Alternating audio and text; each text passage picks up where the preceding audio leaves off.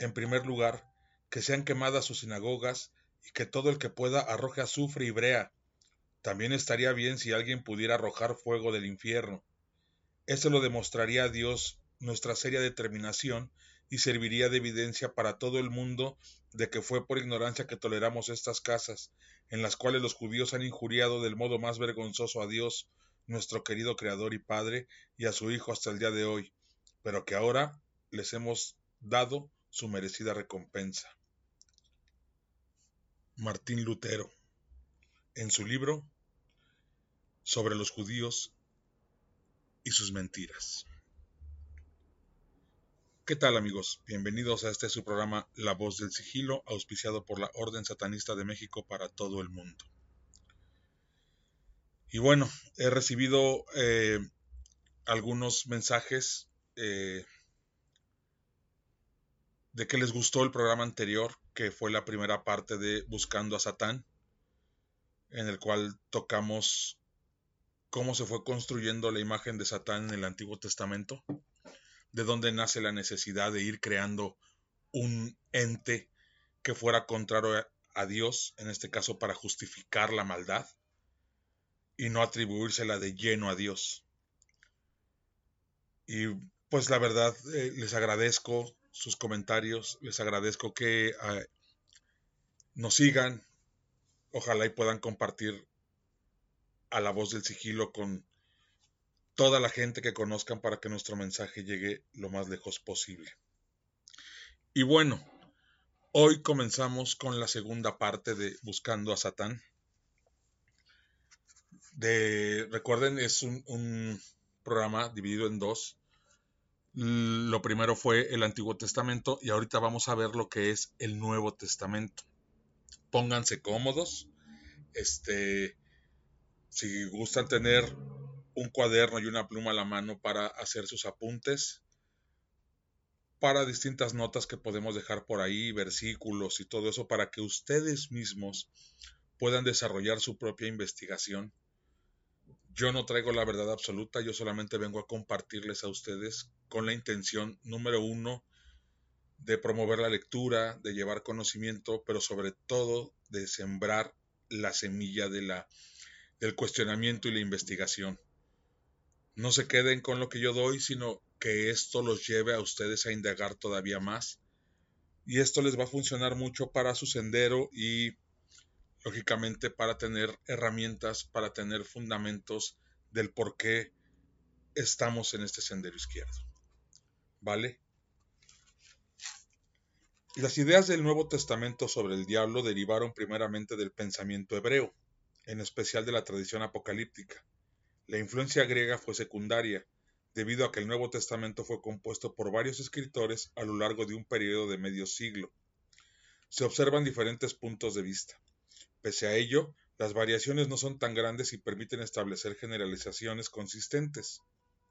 El Nuevo Testamento heredó varias ideas sobre el diablo. El diablo es un ángel caído, es el líder de, un ejército demoníaco, es el príncipe del mal. El mal es un no ser, el Nuevo Testamento absorbió, refinó, refinió y transmitió estos elementos. Los nombres que se han dado al príncipe de las tinieblas reflejan ese doble trasfondo de helenismo y judaísmo apocalíptico. El más frecuente es Satán o Diablo, pero también se le conoce como Belcebú, nombre derivado del rey Ecron, en Segunda de Reyes, capítulo 1, versículos 2 y 3 el enemigo, el tentador, el acusador, el maligno, el príncipe de este mundo y el príncipe de los demonios. El término príncipe, arcón, para designar al diablo siempre se contrasta con el de señor, Kyrios, que se usa para nombrar a Cristo. La equivalencia de Lucifer, portador de la luz, y Satán no queda clara en el Nuevo Testamento, pese a que la traducción de los setenta había equiparado la estrella brillante de la mañana que cayó en Isaías 14 con eósforos que arrastra hacia abajo, para luego convertirlo en fósforos portador de la luz, o Lucifer en latín, y pese a que los ángeles caídos se asemejaban a las estrellas caídas del Apocalipsis 12.4. El término portador de la luz se reserva para Cristo en el Nuevo Testamento. El primer texto cristiano que establece la equivalencia de Lucifer y Satán eh, es contra Marción de Tertuliano, del 170 al 220. Sin embargo, la equivalencia ya era habitual en las escrituras apocalípticas y la aseveración de Jesús en Lucas 10:18. Yo vi a Satán cayendo como rayo desde el cielo, indica que los primeros cristianos compartían este punto de vista. Y bueno, esto es interesante porque para la gente que apenas nos escucha, les recomiendo nuestro capítulo de Jesús y Lucifer, en el cual se toca precisamente el tema de la estrella de la mañana. Cómo se definió a Lucifer por parte de, y aquí quiero hacer un paréntesis, en el programa pasado había dicho yo que era Tertuliano, el que había dado vida por medio del versículo Isaías 14:12 a Lucifer, pero no es eh, Orígenes. Entonces, Orígenes eh, eh, utiliza ese versículo, ese capítulo, ese versículo para poder este, darle vida a lo que es Lucifer. Pero como vemos en ese programa, pues finalmente, inclusive de manera profética y en el Apocalipsis, se le conoce a Jesucristo como la estrella de la mañana. Es un programa muy interesante. Este, espero lo puedan escuchar. La batalla entre Dios y el maligno está en el núcleo del Nuevo Testamento. En su visión del mundo, o se sigue a Dios o, o se es súbdito de Satán. A causa del pecado, el mundo está bajo el poder del diablo. Cristo viene a romper y sanar la alienación entre la humanidad y Dios. Satán extiende su odio a Dios hacia Cristo y la humanidad. Satán es pecador y embustero desde el principio, eso lo podemos ver en Juan 3.8 y tiene la muerte a sus órdenes en Hebreos 2.14. Y bueno, bien dicen los cristianos que la paga del pecado es la muerte, porque se supone que la muerte está al servicio del diablo.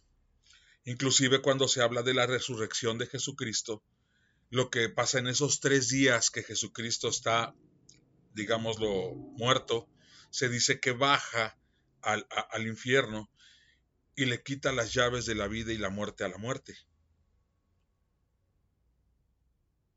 Parafraseando algo así como, eh, yo me acuerdo haber escuchado a un pastor que dijo, eh, simulando que era Jesucristo, al quitarle las llaves de la muerte, le dijo, muerte, ahora yo seré tu muerte. Quien decide quién vive y quién muere, soy yo. Se supone que eso es lo que pasa en esos tres días antes de la resurrección de Jesucristo. Y nosotros como orden, eso muy, eso muy poca gente lo sabe, tomamos esta parte para darle una connotación a lo que es el satanismo para nosotros.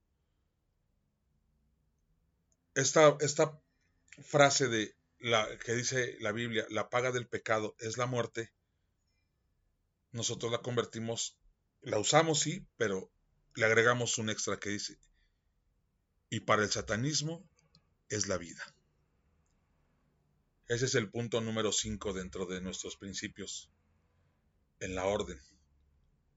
La paga del pecado para el satanismo es la vida.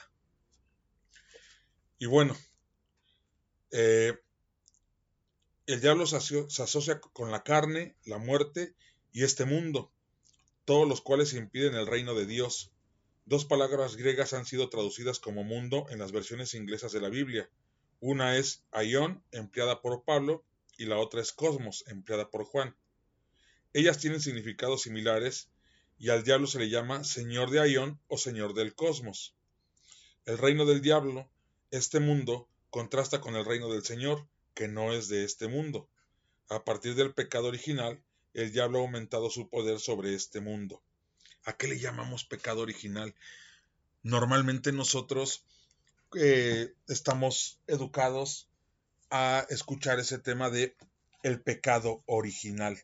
Y es algo muy utilizado porque eh, lógicamente sabemos que una de las herramientas que tiene la iglesia para con eh, sus seguidores es sembrar la culpa otra es sembrar el miedo. Y en ese tema de la culpa, precisamente se utiliza mucho el tema de lo que es el pecado original. Pero vamos a, a, ser un poquito claros en esto. ¿Qué es el pecado original? Eh, el pecado original se supone que es lo que sucedió con, Adán y Eva. A partir de ahí, todos nosotros somos pecadores. Pero cuando tú revisas el Pentateuco, los primeros cinco libros de la Biblia, que no fueron escritos por Moisés, y de eso ya hablaremos en su momento, eh, podemos encontrar que pues solamente la Biblia no es un libro ni científico, no es un libro ni no es histórico, aunque puede contener algunas partes históricas. Y bueno, eh, una persona que realmente sea honesta, en este caso yo puedo hablar de que he escuchado en ese sentido a más sacerdotes católicos que a pastores cristianos siendo honestos con esto? De que Adán y Eva como tal no existieron. O sea, solamente es... La Biblia es un libro de fe. Entonces la Biblia solamente cuenta una historia para enseñar, para eh, representar la creación, pero no es no es real y eso es algo que muy poca gente entiende. Pero ¿saben por qué muy poca gente lo entiende? Porque por mucha gente, por muchos líderes religiosos, y ahí sí puedo decir que la mayoría de pastores cristianos con los que yo he hablado toman de manera literal la Biblia y de manera real, hacen creer a la gente que Adán y Eva realmente sí existieron. Y entonces como tal el pecado original sí existió. Porque de otra forma, la existencia de Jesucristo estaría en duda el propósito de Jesucristo como Mesías, porque entonces ¿de qué nos vendría a salvar si ya no hay pecado original? Entonces, no sé, ahí hay algunas cuestiones eh, que quedan en, el aire que, pues por cuestiones de tiempo y más porque este programa sí va a estar un poco extenso, pues es difícil que profundicemos, ¿no? Pero yo lo dejo ahí, es, eh, esperando que ustedes se profundicen aún más y, les dé esa inquietud por la investigación. A partir del pecado original, el diablo ha aumentado su poder sobre este mundo hasta que llega a ser casi total a principios de la era cristiana. Pero Dios manda a Cristo para quebrar el poder de la era antigua con el fin de reemplazarla por la nueva, el reino de Dios. Pese a, que el significado de el reino de Dios no es demasiado claro, lo que se indica con esta era o este mundo sí lo es. Cosmos puede representar el mundo natural, la sociedad humana o aquellos hombres que pecan. Aion puede significar el tiempo asignado al mundo material o el tiempo pecador presente, en contraste con el reino de Dios que está por venir. El diablo es el señor del mundo natural gracias a su poder para causar la muerte, la enfermedad y los desastres naturales. Es el señor de la sociedad humana gracias a la tendencia de ella hacia el pecado. En ese sentido, como sociedad humana pecadora, los términos cosmos y aion se usaron más a menudo, porque el Nuevo Testamento destaca el problema del mal moral sobre el mal natural. El mundo de la naturaleza ha sido creado por el Dios bueno y con buenos propósitos, pero aún así ha otorgado a Satán un poder transitorio sobre él. Como resultado, el mundo entero depende del maligno, el conflicto entre la era antigua del mundo gobernado por Satán y la nueva era del reino de Dios se expresa a veces como la oposición entre el cuerpo y espíritu y otras como la oposición entre la oscuridad y la luz. El diablo es el príncipe de un ejército de espíritus del mal. Los orígenes del diablo y de los demonios son bastante diferentes. Los demonios derivaban de espíritus malignos menores del Medio Oriente, mientras que el diablo derivaba del Malak hebreo, la sombra del Señor y el principio masdaísta de la maldad. Los demonios son espíritus inferiores, el diablo es la personificación misma del mal. El Nuevo Testamento mantuvo la distinción entre los términos, entre los términos diabolos y daimonion. pero a menudo era borrosa y muchas traducciones la debilitaron aún más, equiparando daimonion con diablo. Un enredo conceptual parece esconderse detrás de este enredo de vocabulario. La tendencia a mezclar al diablo con los demonios tiene dos fuentes. Una es la tradición helenística tardía que postuló un nivel de espíritus menores entre Dios y el género humano. Algunos de estos espíritus eran buenos y otros malos. A partir del siglo I de la era cristiana, los espíritus del mal fueron llamados generalmente daimonia, demonios. Esta clasificación helenística situaría a Satán junto a los otros espíritus malignos en la categoría de daimonia. La segunda fuente de confusión fue la tradición hebrea tardía de los ángeles caídos. Los malaquín hebreos o ángeles ocupaban un espacio en la cadena entre Dios y la humanidad, tal como lo hacían los daimonia. La fusión de los malaquín con los daimonia fue estimulada por la traducción de una gran variedad de palabras hebreas que nombraban espíritus malvados por el término griego daimonia. Por último, la literatura apocalíptica comenzaba a percibir al diablo como un líder de un ejército de ángeles malignos. La cristiandad adoptó la tradición e hizo del diablo el príncipe de los ángeles caídos que combaten contra Dios. La cristiandad, al igual que el judaísmo apocalíptico, debía mantener un cuidadoso equilibrio. No podía ser del diablo un principio del mal independiente, pero tenía que ser más importante que solo uno dentro de una multitud de demonios. Debía ser el príncipe o líder del mal, sin llegar a ser el principio del mal. La función fundamental de Satán en el Nuevo Testamento es la de obstruir el reino de Dios tanto tiempo como le sea posible. Una de sus herramientas predilectas es la posesión. Habitualmente, los demonios servidores de Satán se encargaban de la posesión, pese a que en la literatura de Juan es Satán quien lo hace directamente. Al exorcizar a los demonios y curar las enfermedades enviadas por ellos, Jesús declara la guerra al reino de Satán y a partir de ese momento anuncia la llegada de la nueva era. Yo si alejo a los demonios por el poder de Dios, es porque el reino de Dios ha llegado a ustedes. Mateo 12:28. El exorcismo de los demonios no representa alguna excentricidad o superstición irrelevante, sino que es central en la guerra contra Satán y por lo tanto en el significado de los evangelios. Cada acto de exorcismo representó un avance en la destrucción de la era antigua, un paso más hacia el momento en que Satán perdería su control sobre el mundo. El diablo es el príncipe de los humanos malvados, tanto como de los demonios. Quienes hacen el mal son llamados seguidores o hijos del diablo. Cristo llama a Judas el diablo por traerle la crucifixión, que es claramente obra de Satán. Cristo también llama diablo a Pedro cuando éste lo incita a eludir la cruz. Trata de evitar la crucifixión, es también obra de Satán, pues Cristo necesita morir para reconciliar a la humanidad con Dios. Pero fíjense qué cosas. Como pudimos ver en el Antiguo Testamento en el programa pasado, se le llamaba Satán a todo aquel que era un opositor. En ese sentido, en lo que pudimos ver en el programa pasado es que la primera entidad que fue llamada Satán fue un ángel que, se, que obstruyó un camino. ¿Vale?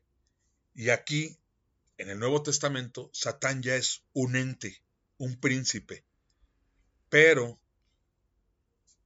se le, eh, Cristo llamó a diablo a Judas por traerle la crucifixión.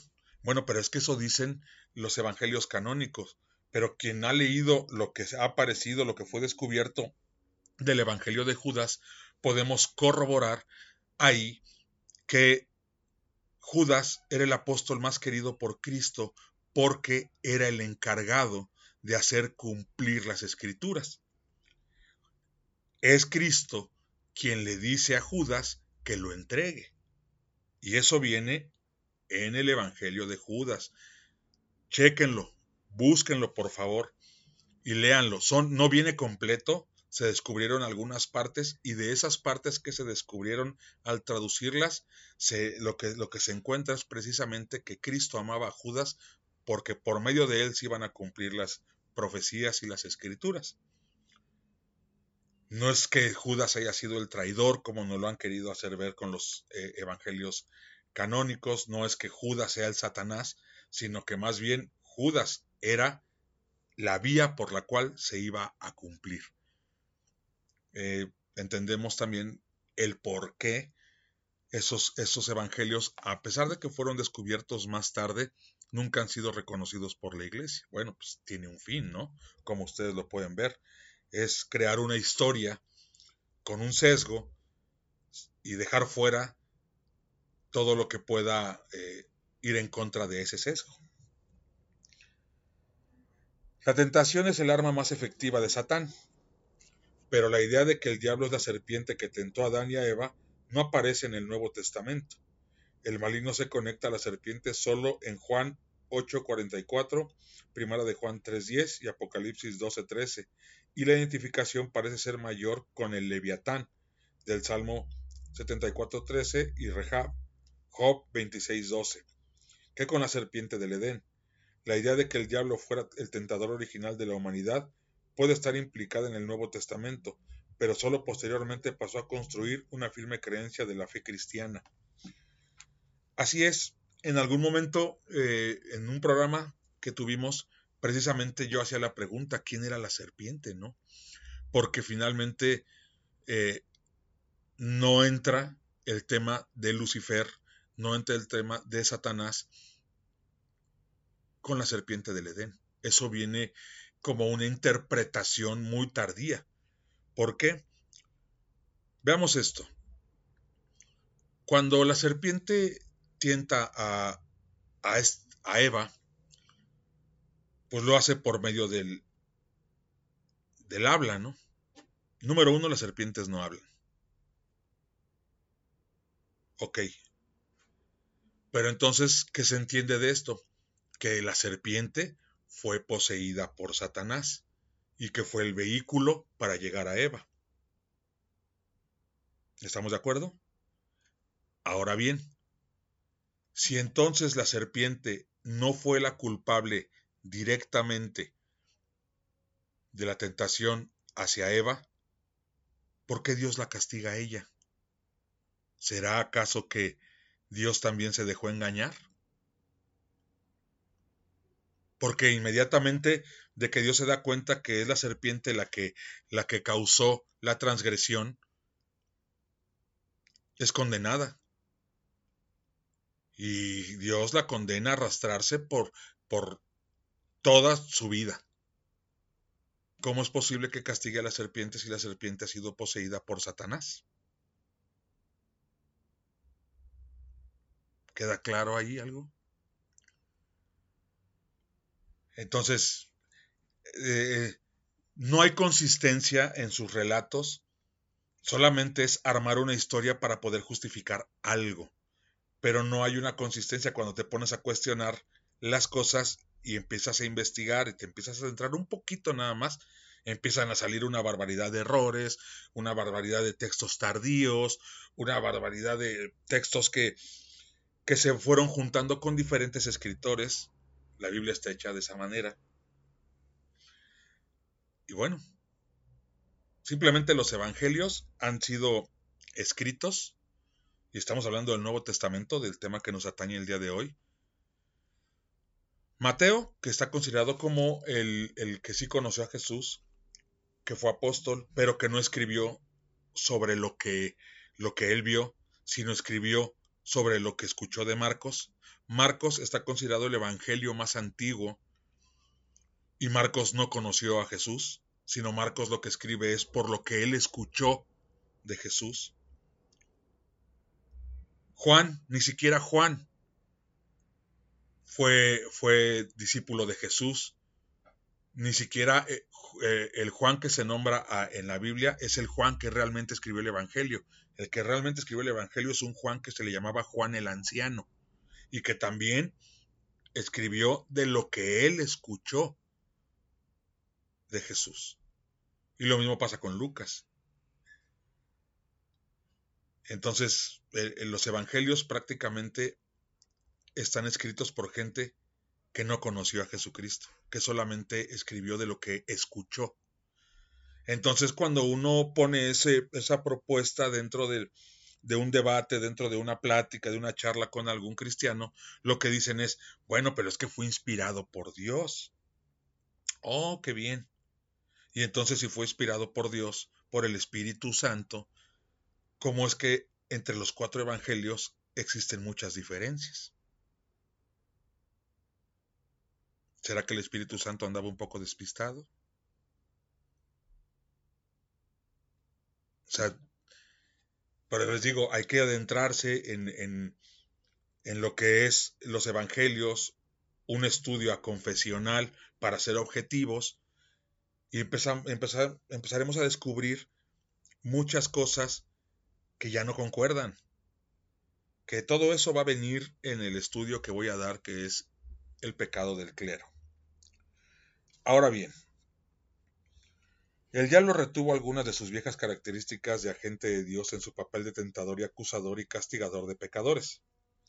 En la tradición cristiana posterior, Satán reina en el infierno, condenado también al dolor, pero ninguno de estos puntos queda claro en el Nuevo Testamento. Las palabras que ahí se emplean para infierno son habitualmente Hades y Gehenna. En la traducción de los 70, Hades vierte el hebreo Sheol y el Nuevo Testamento comprende esta palabra de modo semejante, bajo la tierra, la morada donde las almas temporalmente separadas de sus cuerpos esperan la resurrección. La Gehenna es un espacio mucho más terrible, con fuego eterno y castigo para los malvados. El Sheol y la Gehenna, si bien originalmente son distintos, se fusionaron en el concepto cristiano de infierno. ¿Qué pasa? Eh, bueno, el Sheol no está considerado como un lugar de castigo para los judíos. Es el lugar de los muertos ahí van tanto buenos como malos. No estaba considerado un lugar de castigo. La ajena, que es donde se habla del famoso lago de fuego, prácticamente era un lugar donde a, espaldas de la ciudad donde se hacían sacrificios, sacrificios a Moloch. No recuerdo el nombre del rey, que quita los sacrificios. La verdad con eso de que todos terminan en Ías, este, Jeremías, Isaías, Malaquías, la verdad no recuerdo, pero fue un rey el que llega y dice a partir de hoy todos los sacrificios a Moloch, que a Moloch se le sacrificaban niños, quedan suspendidos. Y ese lugar donde se hacían sacrificios se convirtió en un tiradero de basura. Entonces, cuando en el Nuevo Testamento se dice que todo aquel que no crea será enviado a la gehenna, al lago de fuego, donde el fuego nunca se apaga y, y, los gusanos nunca mueren, se refieren a que va a ser sacado de la ciudad y va a ser enviado a ese basurero, como algo metafórico, donde el fuego nunca se apaga porque todos los días quemaban basura y donde los gusanos nunca mueren. Entonces, la ajena realmente era un tiradero de basura y lo único que simbolizaba era que la gente iba a ser enviada ahí. Pero no habla de un infierno ni de un castigo eterno.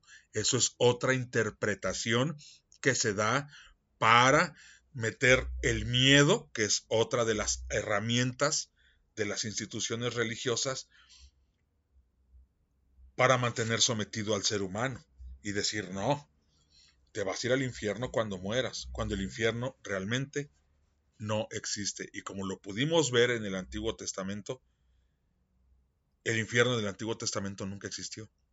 Dios castigaba a su pueblo o a su gente o a la gente, de, a los gentiles también, en la tierra. No había un castigo después de la muerte. Eso viene en el cristianismo.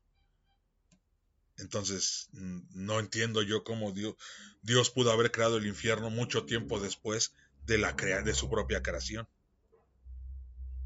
En ese sentido, si no existe el infierno, por supuesto que tampoco existe el cielo. ¿Vale? Ok.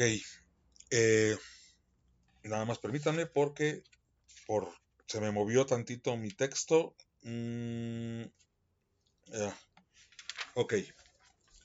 El infierno se relaciona con la escatología, con el fin del mundo.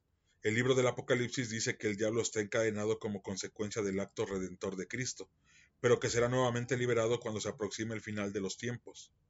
Pero aquí las cosas se confunden hasta que Dante y Milton, siglos más tarde, intentan aclararlas. A lo largo de la historia se han ofrecido varias interpretaciones como considerables diferencias, con considerables diferencias, perdón, sobre la ruina de Satán y sus ángeles. El primer grupo de diferencias radica en la naturaleza de la caída. Esta ha sido entendida como un, número uno, un traspié moral. Número dos, una pérdida de dignidad. Número tres, una expulsión literal del cielo. Número cuatro, una partida voluntaria. El segundo grupo de diferencias tiene que ver con la geografía de la caída. Número uno, del cielo a la tierra. Número dos, del cielo al mundo subterráneo. Número tres, de la tierra o aire al mundo subterráneo. El tercero es cronológico. El tercero es cronológico, perdón, el, tercer grupo. Satán cayó, número uno, al principio de los tiempos, antes de la caída de Adán. Número dos, por envidia a Adán. Número tres, con los ángeles que miran en los tiempos de Noé. Cuatro, con la llegada de Cristo. Cinco, con la pasión de Cristo. Seis, en la segunda venida de Cristo. Y siete, mil años después de la segunda venida. El mismo Nuevo Testamento admite un amplio rango de interpretaciones para esas preguntas. Número 1. Al principio del mundo hubo una guerra en el cielo y Miguel expulsó al diablo y sus ángeles. Fueron sumergidos en el mundo subterráneo, desde donde regresan para tentar a la humanidad. 2. Los ángeles cayeron mucho después que Adán, en el momento en que desearon con lascivia a las hijas de los humanos. Fueron lanzados desde el cielo hasta las profundidades, reapareciendo luego para tentarnos. Número 3 el reino de Dios llegó a la tierra con el advenimiento de Cristo y su exorcismo de los demonios, es prueba de su poder contra Satán. La pasión de Cristo en sí misma causó la caída de Satán. Número 5. El reino de Satán se ha visto debilitado, pero no derrotado, con la venida de Cristo. Cristo volverá, y en el juicio final, Satán será destruido, o al menos condenado para siempre al infierno. Esta última cronología, que está en el Apocalipsis, indica un desplazamiento de la fe cristiana después del primer siglo, cuando se hizo evidente que la primera venida de Cristo no había removido el mal del mundo. Como su reaparición se demoraba, también se postergó la ruina de Satán. En la segunda venida, Cristo encadenará a Satán por mil años, luego de los cuales Satán volverá a ser finalmente destruido.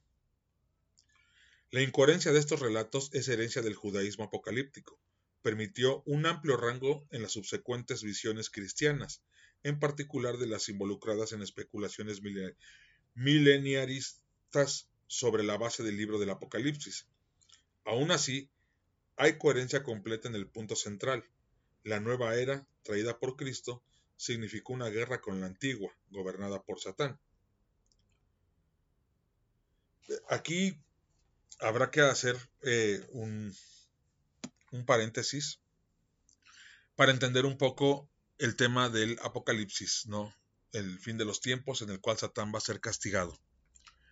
Y de ahí nace una cuestión muy, muy curiosa, ¿no? El famoso 666, ¿no? Que es el número del ser humano y el número de la bestia. Cuando nosotros eh, escuchamos eso, sobre todo por parte de los religiosos, sobre todo más por parte de los cristianos evangélicos, es el hecho de que se da de manera literal el tema. Pero lo que nosotros podemos observar con base al estudio es precisamente que el 666 tiene un significado oculto. Dentro del el alfabeto hebreo existe algo que se llama la gematria. ¿Qué significa esto? Que cada letra no solamente tiene un valor cualitativo, sino también lo tiene cuantitativo. Es decir, que cada letra tiene un valor numérico. Y entonces, cada número tiene algo detrás. Cuando se, se trata de descifrar el 666, lo que se encuentra es la palabra de un emperador que es Nerón César. Nerón César en esos tiempos era el que mataba a los cristianos. Esto es algo que nosotros utilizamos mucho, bueno, la gente que nos sigue podrá ver que el escudo de la orden tiene el 666, precisamente para simbolizar, quiero ser muy claro en esto, simbolizar la muerte del cristianismo. No es que nosotros vayamos a matar cristianos, ¿no? Pero bueno, como ya vimos que hay mucha gente que se toma las cosas literal, pues hay que ser claros. Es para simbolizar la muerte del cristianismo. ¿Qué pasa? Cuando vemos también que eh, sale un, un monstruo en el Apocalipsis con siete cabezas y diez cuernos, ahí también hay escondido algo. que simboliza a Roma, que son las siete colinas y los diez emperadores. Las siete colinas de Roma y los diez emperadores. Entonces, todo el Apocalipsis tiene un significado mucho más profundo de lo que vemos. No simboliza el fin del mundo, simboliza el Apocalipsis fue escrito para resistir la persecución contra los cristianos en aquellos tiempos. Y mucha gente se toma el tema de que va a venir Jesucristo y que va a haber esa guerra cósmica y que va a aparecer la bestia y eso es un cuento, por favor. Repito, no se queden con lo que yo digo, investiguen. Eh, eh, les recomiendo el estudio de ciencias bíblicas. Yo sé que eso, eso es una carrera, de hecho, ¿no? Pero hay muchos libros que se pueden consultar. Muchos libros que se pueden consultar con respecto a cómo fue estructurada la Biblia, con, en relación con los hechos históricos, con los descubrimientos arqueológicos. Y eso nos va a dar un sentido más real y vamos a poder entender inclusive su momento histórico del por qué hacían lo que hacían, que esto es muy importante. Entonces, en ese sentido, pues creo que eh, espero que investiguen un poquito más al tema del apocalipsis. Eh, ok.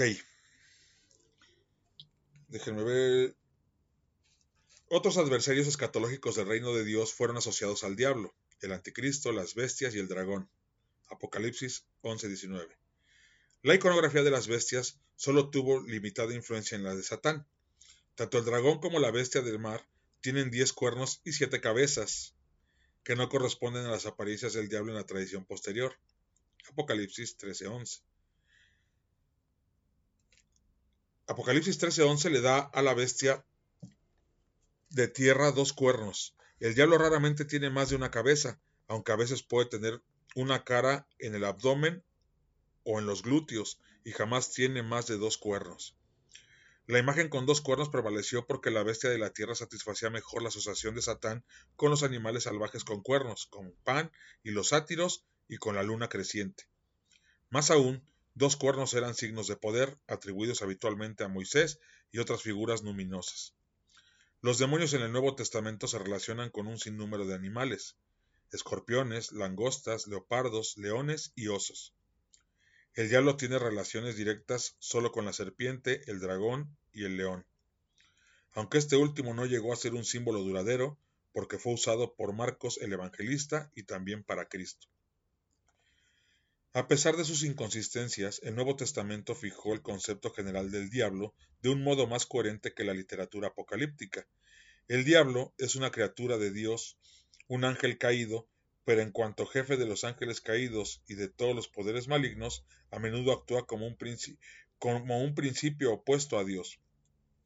Es el Señor de este mundo, jefe de una vasta multitud de poderes espirituales y físicos, angelicales y humanos que se organizan contra la venida del reino de Dios. Satán no es solo el oponente principal del Señor, es el príncipe de toda oposición a Dios. Quien quiera que no siga al Señor está bajo el poder de Satán. Así como Satán fue el oponente del Señor de los Hebreos, es ahora el oponente de Cristo, el Hijo del Dios bueno. Así como Cristo guía a los ejércitos de la luz, Satán guía a los ejércitos de la oscuridad. El cosmos está desgarrado entre luz y oscuridad, bien y mal, espíritu y materia, alma y cuerpo, la nueva era y la era antigua, el Señor y Satán. El Señor es el creador de todas las cosas y el guardián de su bondad, pero Satán y su reino han torcido y pervertido este mundo. Cristo viene para destruir la angustia, la antigua, perdón, era del mal, y perdonen que tenga algunos errores de lectura, pero no tengo mis lentes. Entonces ya ahora sí me cuesta trabajo. No los encuentro, me los están buscando, pero ahorita que me los traigan, espero ya no tener tantos errores. Cristo viene para destruir la antigua era del mal y establecer en su lugar el reino de Dios. Al fin, Satán y sus poderes serán derrotados y el reino de Cristo imperará por los siglos. Aquí se observa algo de dualismo, primero en el grado de poder de Satán como señor de este mundo y segundo en la intensa oposición entre espíritu y carne. Pero estas tendencias dualistas quedaron sometidas a la creencia fundamental en que Dios había creado un mundo que, corrupto y todo, seguía siendo esencialmente bueno. Satán en sí mismo es una criatura del Señor. Al final de los tiempos, toda maldad desaparece y las ambigüedades y dualismos se resuelven con la victoria final de Cristo. Gracias. Ok, ya encontramos los lentes. Ok, permítame tantito. Ya está. En el intertanto, calamidades naturales como las enfermedades y las tormentas pueden atribuirse al diablo, sean enviadas como aflicciones diabólicas o como castigo por nuestros pecados. Hoy por hoy he escuchado a muchos seguidores cristianos decir que tiembla porque es el juicio de Dios, no hay agua porque es el juicio de Dios, eh, hay guerras porque es el juicio de Dios. O sea, todo lo, lo que está fuera del alcance, digámoslo así, es juicio de Dios. Es su pensamiento ya demasiado, demasiado este, primitivo. Yo podría entender que antes la gente que no tenía mucho conocimiento, hablamos de estos tiempos, eh, pues si pudiera atribuirle eh, algunos hechos que no tenían explicación en, ese momento, pues a las cosas malignas. Pero hoy por hoy, cuando tenemos al alcance de nuestra mano demasiada información, explicarlo de esa forma de verdad es demasiado primitiva, pero lo único que habla es que ya no se piensa. Solamente se, intenta justificar de cualquier forma la existencia de Dios. Eh, el mal moral sin duda existiría sin Satán, pero él constantemente lo provoca mediante la tentación. Todos aquellos que pecan lo hacen bajo su poder. Cada día, en cada lugar y en cada individuo, Satán y sus ejércitos están batallando para detener el avance del reino de Dios.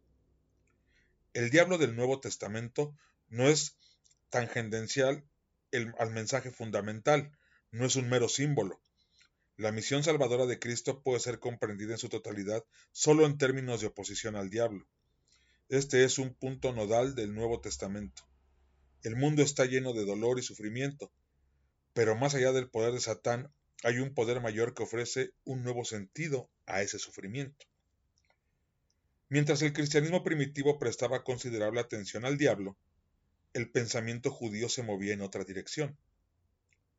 Después de la caída de Jerusalén en manos de los romanos, en el 70 después de Cristo, el templo fue derribado y los judíos partieron exiliados de Palestina. En la diáspora, en la diseminación, se establecieron a lo largo del Mediterráneo y Europa. Perdido el centro del culto, la religión ingresó en un nuevo estado.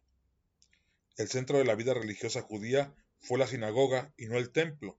Sus líderes, los rabinos o profesores, en lugar de los sacerdotes y profetas.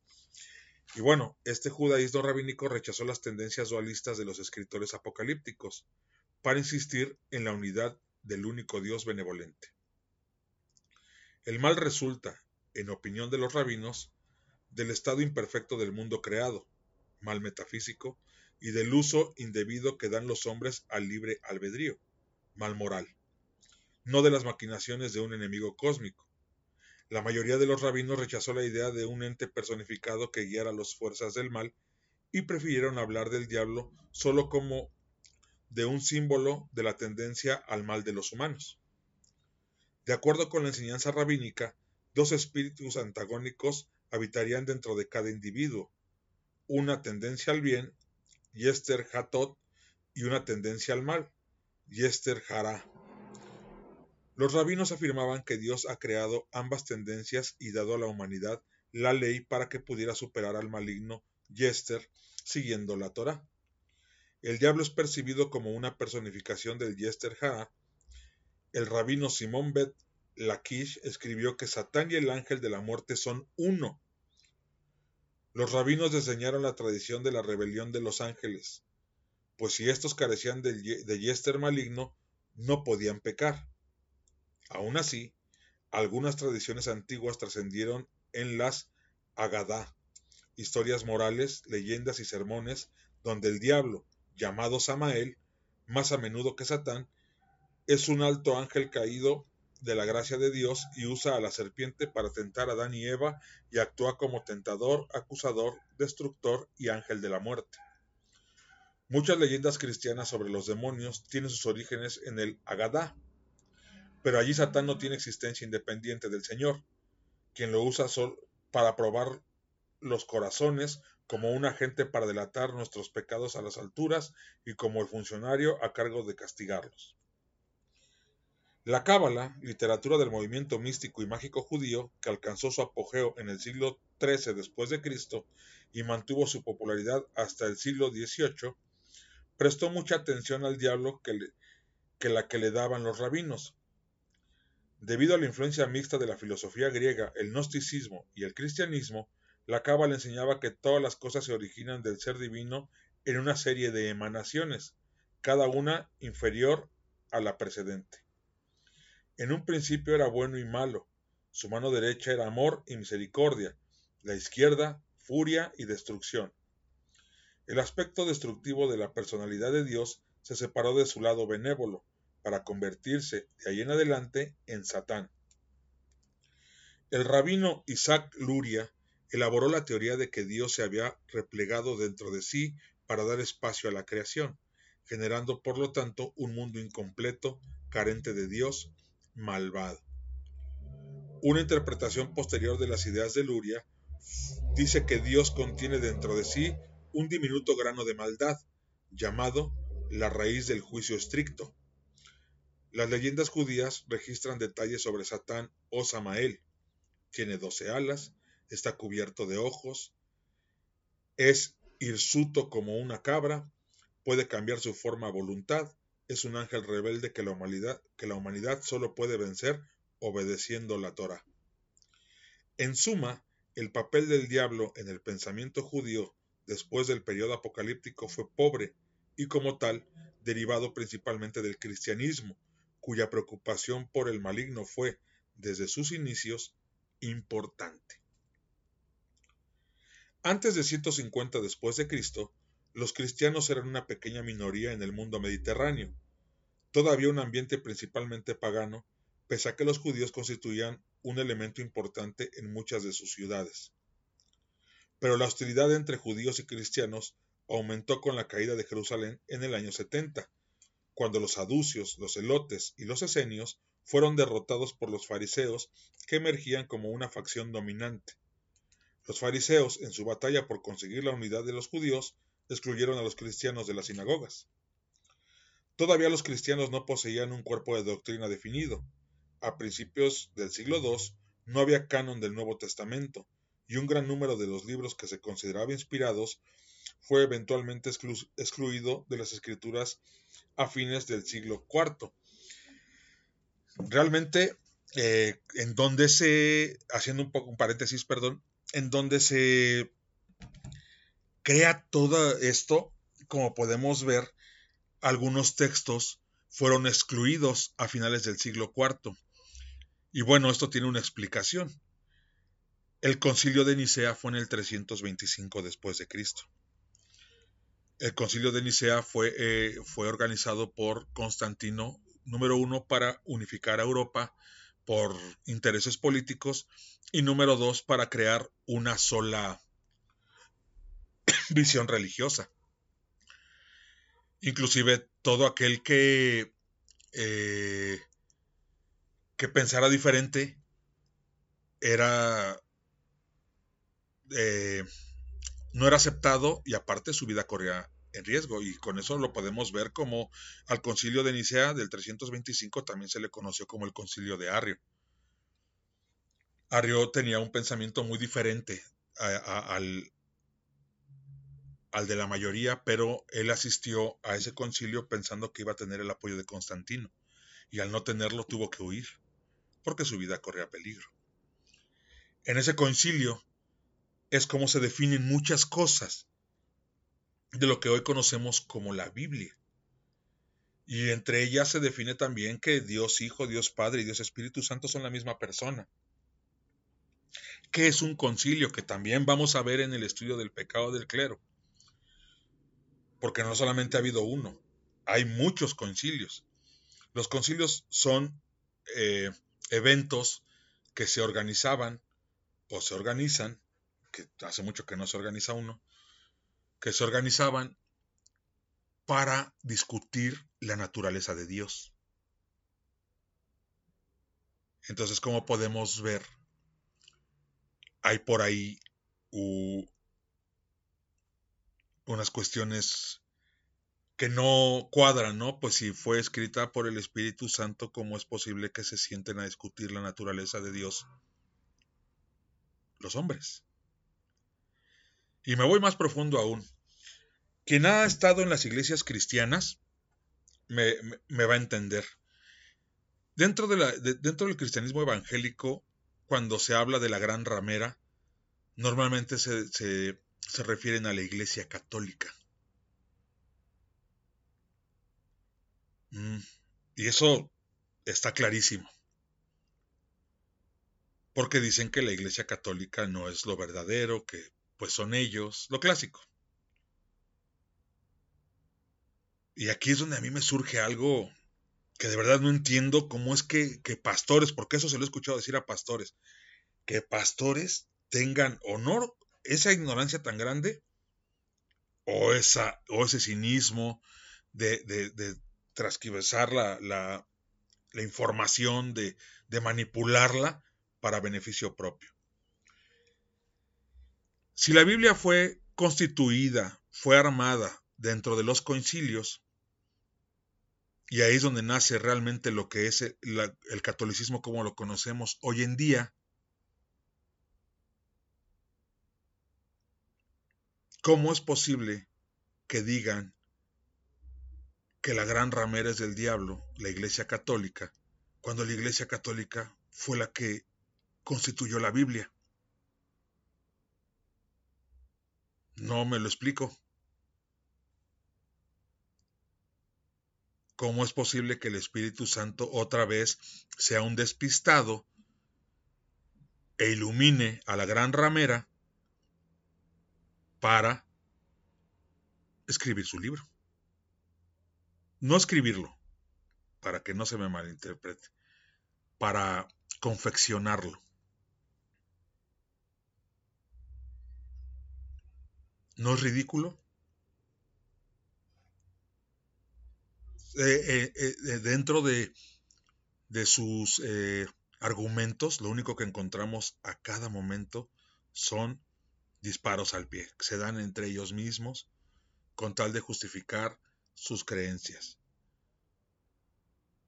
Y yo no tengo problema con la fe de la gente, a mí eso no me interesa, cada quien está donde se siente bien. Mi problema es con las instituciones, por este tipo de manejo de información, de manipulación, de querer llevar siempre agua para su molino, porque lógicamente, mientras más gente asista a las iglesias, pues más dinero entra, ¿no? Yo no he conocido ningún pastor que viva en una zona popular. Todos los pastores que yo conocí viven en zonas residenciales. Echegaray, Jardín Balbuena, que Jardín Balbuena no es tan residencial, pero sí tiene una parte muy bonita de casas. Eh, eh, todos tienen carro. Y eso hablando del cristianismo evangélico, no nos vayamos al catolicismo porque eso sí se cuecen aparte, ¿no? Al menos los altos líderes que viven en las lomas de Chapultepec, por cierto. Entonces, eh, siendo esto una vez más demostrado cómo es que el Espíritu Santo realmente no inspiró absolutamente nada, sino que es creación de los hombres para contar una historia, para manipular, para darle a la gente, si ustedes quieren ver el lado bueno, para darle a la gente algo de consuelo, o tal vez para apoderarse de la gente, ¿no?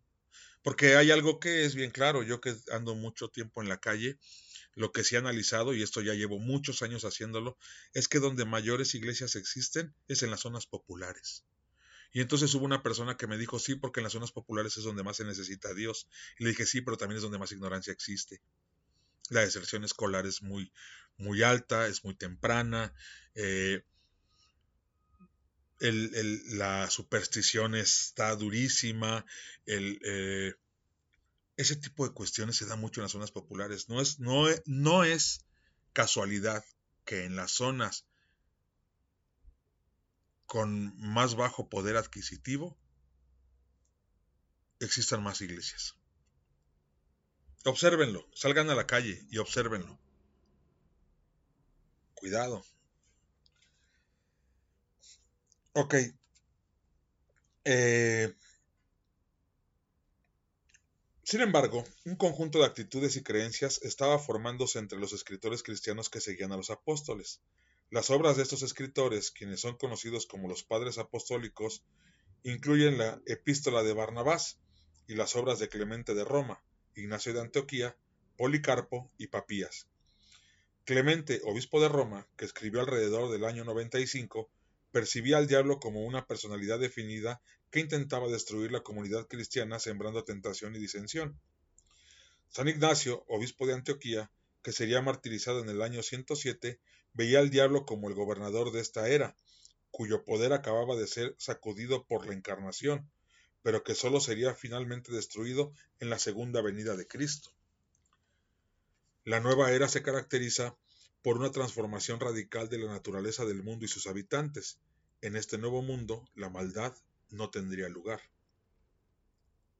En el intertanto, decía Ignacio, el mundo estaba regido por el príncipe del mal, cuyo propósito era evitar la obra salvadora de Cristo, distrayendo a los cristianos en su camino hacia, hacia la meta, el reino de Dios. El diablo mismo atacaba personalmente a cada cristiano. Ignacio sintió que el príncipe de la maldad trabajaba en su interior, que trataba de seducirlo y de quebrarle la fe y de convencerlo para que eludiera el martirio. Anhelo sufrir, escribía, pero no sé si soy digno. Necesito la humildad que derrota al príncipe de este mundo. La imagen del martirio nunca estuvo lejos de la mente de Ignacio, quien veía el mundo como la arena en la cual Cristo y sus seguidores se trenzaban en un combate mortal contra el diablo y los suyos. La raza humana se dividía entre los hijos de la luz y los hijos de la oscuridad los que no eran miembros del cuerpo de Jesús eran apéndices del cuerpo del diablo. En esta guerra, el martirio, testimonio que un cristiano ofrece a Jesús ante la persecución, era el arma más importante de los atletas de Cristo contra los sirvientes de Satán. La persecución viene del diablo, que es responsable por la hostilidad del gobierno y de la plebe romana, pero el martirio en sí mismo es un regalo de Dios, un signo de su providencia que convierte el mal en bien. Como el atleta que lucha con, en la arena por una victoria material, el atleta de Cristo lucha por una victoria espiritual sobre Satán y preserva su fe hasta la muerte. La persecución romana de los cristianos representa un signo de que el imperio es una manifestación visible de la era antigua, del reino de Satán en la tierra. Y recordemos quién perseguía a los cristianos, Roma. Entonces, eh, hace ratito les dije a quién le llaman la gran ramera, a la Iglesia Católica. El diablo incita a quienes dividen la comunidad con su faccionalismo, herejías y falsas doctrinas, siendo el mismo un obispo. Ignacio afirmaba que solamente los obispos, como seguidores de los apóstoles, tenían la autoridad que podía garantizar la estabilidad organizacional y la ortodoxia doctrinaria. Cuando se obedece al obispo, reina la tranquilidad y Satán se debilita, pero cualquiera que desobedece al obispo es culpable de adorar al diablo.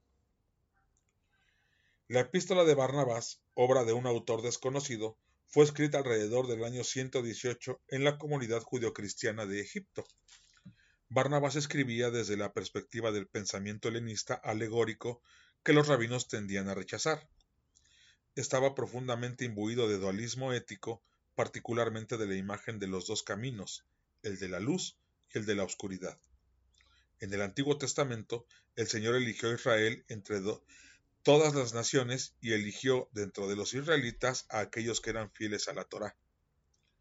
El cristianismo amplió la elección salvadora de Dios, de Israel a la raza humana como un todo, pero el cristianismo siguió insistiendo en que Dios había elegido solo a aquellos que le eran fieles, Debido a que el centro de salvación se ha desplazado desde la Torá hacia Cristo, decía Barnabás, la Iglesia, la comunidad de personas fieles a Jesús, reemplaza al remanente salvable de Israel fiel a la Torá. Esto es para dar una explicación del por qué en el Antiguo Testamento Dios hace un pacto con los judíos como su pueblo elegido a cambio de su adoración que por cierto ese pacto no es nuevo, para que la gente que crea que el pacto de Dios con su pueblo, de Israel es nuevo, no. Ese pacto está basado en el pacto de, en el código de vasallaje de los hititas. Como podemos ver, eh, los hebreos, más que tener una ideología eh, pura, lo que han hecho es tomar de muchas culturas y de ahí ir creando la suya propia, ¿no? Entonces, eh, por eso les decía en el programa pasado que era ilógico pensar que Dios, con su omnisciencia, eh, no supiera que con la llegada del cristianismo se iba a abrir Dios a los gentiles ¿Qué caso tenía matar a los gentiles en el Antiguo Testamento entonces? Si al final Dios se iba a abrir a todos. ¿Por qué no lo hizo desde un principio? Ah, porque había una ley que se decía ojo por ojo y diente por diente y Jesucristo vino a quitar eso y a meter el perdón de los pecados, porque por eso murió por nosotros, porque eh, la sangre de Cristo quita el pecado del mundo y todo eso que ya sabemos. Ok, sí. Pero la pregunta es, ¿qué necesidad había de eso? ¿Que acaso Dios no sabía que su ley se iba a romper? Eh, no se habla de que Dios es uno, que Dios es único, que Dios no cambia. Y pues Eh, ya vimos que sí cambia. vale. Entonces, eh, ¿dónde me quedé? Ok, el cristianismo amplió la elección salvadora de Dios de Israel a la raza humana como un todo, pero el cristianismo siguió insistiendo en que Dios había elegido solo a aquellos que eran fieles. Debido a que el centro de salvación se ha desplazado desde la Torah hacia Cristo, decía Barnabás, la iglesia, la comunidad de personas fieles a Jesús, reemplaza al remanente salvable de, Israel fiel a la Torah. Eso ya lo había leído. Para Barnabás, el reino de este mundo bajo el gobierno de Satán está en guerra con el reino de los cielos. Aunque debilitado por la encarnación, Satán retendría su dominio hasta el inminente regreso de Cristo. Hasta ese momento, los ángeles y los humanos que están a favor de la luz están trenzados en un terrible combate contra los ángeles y los humanos que están a favor de las tinieblas. Los poderes de la oscuridad podrían atacar el cuerpo de un individuo desde afuera, obsesión, o desde adentro, posesión. Pero aunque la obsesión o la posesión fueran capaces de causar enfermedad o locura, no podrían corromper el alma, puesto que se daban contra el libre albedrío de la víctima. Más efectiva dentro de las armas del maligno era la opresión o tentación, que ataca la voluntad. Satán no puede forzar la voluntad o obligar a pecar a nadie, puesto que el Espíritu Santo trabaja en nuestros corazones protegiéndonos. Quien quiera que ceda a las tentaciones que el negrísimo introduce en el alma, se separa de Cristo y se sitúa del lado de la oscuridad. Barnabás hizo explícita la conexión entre maldad, oscuridad y negrura, simbolismo que tendría una larga y siniestra historia en la civilización cristiana. Y aquí hay algo que me causa mucha, no sé, fíjense, repito nada más esto. Eh, dentro de las armas del maligno era la opresión o tentación que ataca la voluntad. Perdón, pero entiendo que en este caso, como lo he nombrado antes, dentro del sendero izquierdo los vicios no pueden entrar. Todos aquellos que tenemos, y yo me pongo en primera fila, que tenemos vicios como el cigarro, otros que tendrán el vicio del alcohol, otros tendrán el vicio del sexo, otros tendrán el vicio de la comida. Hay que tenemos que trabajar mucho en ese sentido porque el vicio ataca la voluntad y en eso, bueno. Pero no me pueden decir que el cristianismo como tal no ataca la voluntad, si todo es no hagas esto es pecado. No te vistas así, no hables así, no escuches esta música, no tengas sexo de esta forma, no veas esto, no. ¿De qué? O sea, no entiendo cómo es que se atreven a decir exactamente eso cuando realmente es el cristianismo el que atenta contra la voluntad del hombre, ¿no? Y que es ahí donde el satanismo se ha metido muy vivamente para decirle al hombre, haz tu libertad, lleva a cabo tu voluntad. Alistair Crowley, que no es sendero izquierdo, pero Alistair Crowley que decía, haz tu voluntad, será el todo la ley, el amor es la ley, amor bajo voluntad. Es una frase totalmente transgresora de la ley. Haz tu voluntad. Y en ese sentido, que después se retoma con el satanismo de Anton LaVey, pues es el hecho de que si el hombre es su propio Dios, debe hacer su voluntad. Lo único que yo le pido a la gente que tiene esa intención es el hecho de que se analice profundamente y para eso sí se necesita terapia psicológica, porque uno solo no puede eh, podrá llegar a avanzar, sí, sí se puede. Yo lo hice y, yo puedo dar testimonio de que sí se puede avanzar, se pueden descubrir ciertas cosas, pero llega un momento en que ya no se puede. O sea, llega un momento en que, bueno, sí, ya descubrí esto y esto, pero ¿y luego qué? ¿Cómo le hago aquí? ¿Cómo hago acá? Entonces sí se necesita de un especialista. ¿Para qué? Para conocerse a uno mismo, para conocer uno mismo lo que es la verdadera voluntad, qué es lo que realmente somos y lo que realmente queremos. Y, ese, mensaje siento que se ha desvirtuado con el, el satanismo es hacer lo que yo quiero. Que también está padre, ¿no? Pero hacer lo que quieras no es hacer tu voluntad. Eso que debe de quedar claro y esa no es frase mía, eso es frase de Crowley. Entonces, solamente cuidado con eso. Por eso yo no aviento esos mensajes de eh, esa famosa libertad o libertinaje, como le quieran llamar, eh, eso de, puedo hacer lo que quiera, sí, sí puedes, pero todos traemos eh, problemas de personalidad, traemos ciertos trastornos mentales,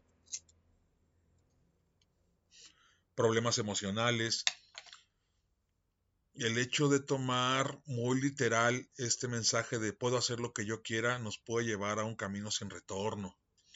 Nos puede llevar a, involucrarnos con sustancias, a andar un sendero muy peligroso que posiblemente no haya regreso.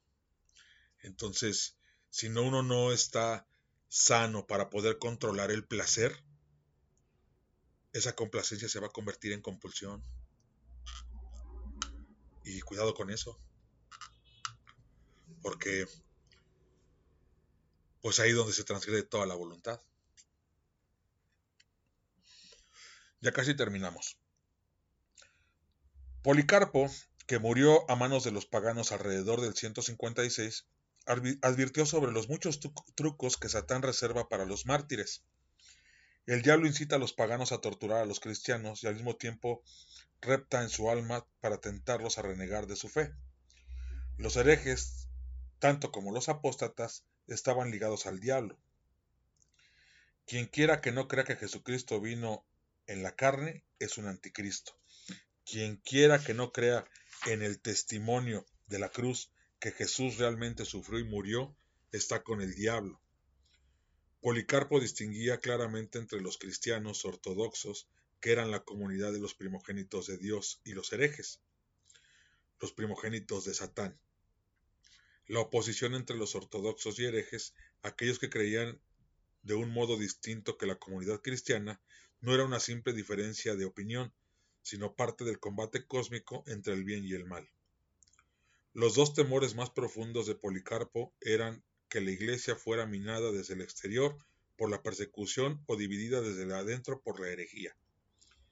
Este último constituía el mayor de los peligros, porque en estas etapas iniciales de cristiandad todavía no había establecido un credo o doctrina y era muy concreto el riesgo de que la comunidad se fragmentara o dispersara. El autor desconocido del Pastor de Hermas, primer libro cristiano sobre el cuidado pastoral, añadía a la imagen de los dos caminos la de dos ciudades, una de la comunidad de quienes sirven al Señor y otra la de quienes sirven a Satán. En correspondencia con los dos caminos, los dos reinos y las dos ciudades, están los dos ángeles que luchan el uno contra el otro en el corazón humano. Papías combinó la antigua historia de los ángeles que miran con otra tradición judía apocalíptica según la cual Dios había designado ángeles para gobernar la tierra y sus naciones. Cada nación tenía su ángel gobernante, pero estos ángeles habían abusado de su poder, cayendo bajo el dominio del príncipe de este mundo una circunstancia que explicaría la guerra y las persecuciones entre las naciones. El pensamiento cristiano aún seguía siendo principalmente figurativo y mítico, y estaba muy influido por la especulación apocalíptica. Como podemos ver, como se los comenté durante este programa, la Biblia tiene mucho de mítico. Se habla mucho de la existencia de Jesucristo. Yo les recomiendo que busquen en el canal de Investigando la Historia. Sí creo que es en ese canal, sí creo que es en ese. Que viene un estudio que se llama Buscando al Jesús histórico. Que es muy diferente a buscar al Jesús mítico. Y se van a llevar alguna que otra sorpresita, ¿no? Y eso sí, eh, para mí es muy necesario saberlo. O sea, no nada más es, eh, para mí el satanismo no nada más es hablar de Satán y de que yo soy mi propio Dios y que todo eso que ya vemos en redes sociales que ya, ya de no sea barato eso, ¿no? Sino para mí también es poder entender el otro lado, para poder tener nuestras bases firmes y nuestras convicciones firmes del por qué decidimos eh, caminar el sendero izquierdo. Eh, esto, como les repito, no se queden con lo que yo les acabo de dar. Yo lo único que busco es que esto sea la semilla que a ustedes los lleve a desarrollar su propia investigación, desarrollar su propia lectura y que puedan con esto seguir creciendo. Les agradezco el favor de su atención. Traeremos eh, otras libros, otras lecturas, otras perspectivas. Traeremos programas también interesantes. Espero que les haya gustado y por favor, si les gustó y consideran esta información valiosa, pues, que nos hagan favor de compartirlo lo más que se pueda. Les mando un abrazo y les agradezco el favor de su atención. Hey.